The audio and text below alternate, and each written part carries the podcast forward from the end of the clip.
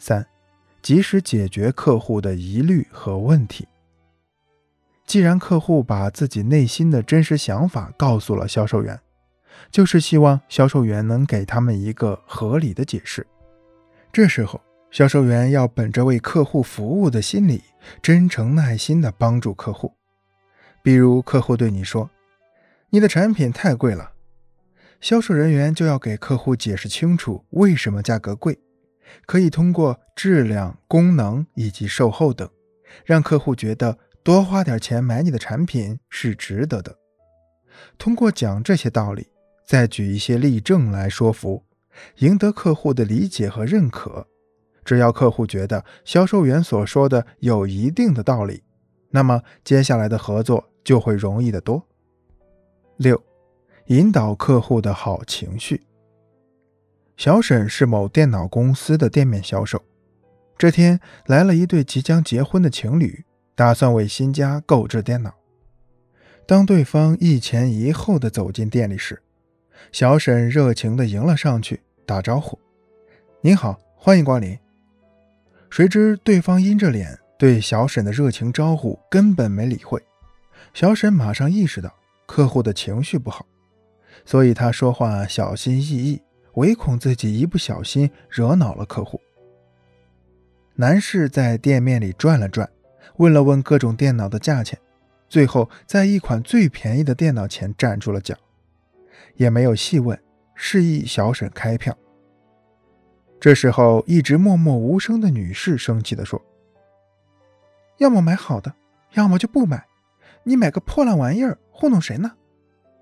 男士怒吼道：“我没那么多钱，买这款已经是够给你面子了，还想怎么样？”就这样，这对情侣在店里吵了起来。小沈站在一旁不知所措。最后，男士硬是把最便宜的这款电脑给买了，女士气呼呼地摔门走了。没过三天，男士又将电脑拿了回来，说要换一款。这让小沈非常为难。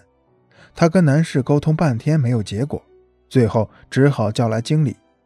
对方又添了一部分钱。换了一款中等档次的电脑，谁知又过了一天，这对情侣吵闹着又将电脑拿了回来，想要换一款最高档的。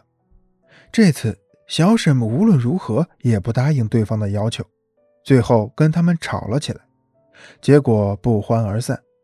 小沈为此被经理狠狠地批评了一顿。从上面这个故事中，我们了解到。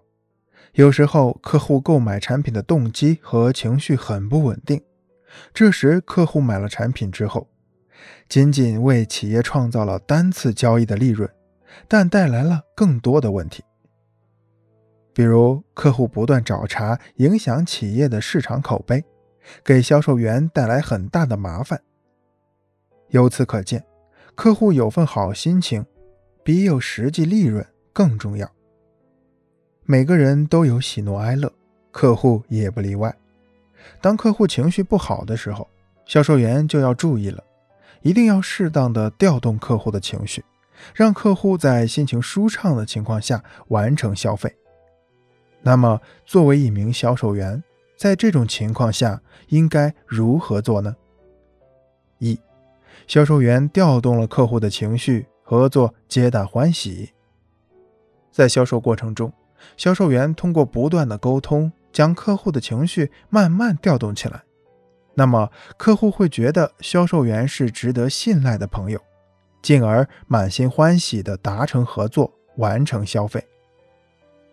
这样的情况下，客户在此后的日子里还会持续不断的消费，在为企业创造了一次利润之后，还会为企业创造更多的利润。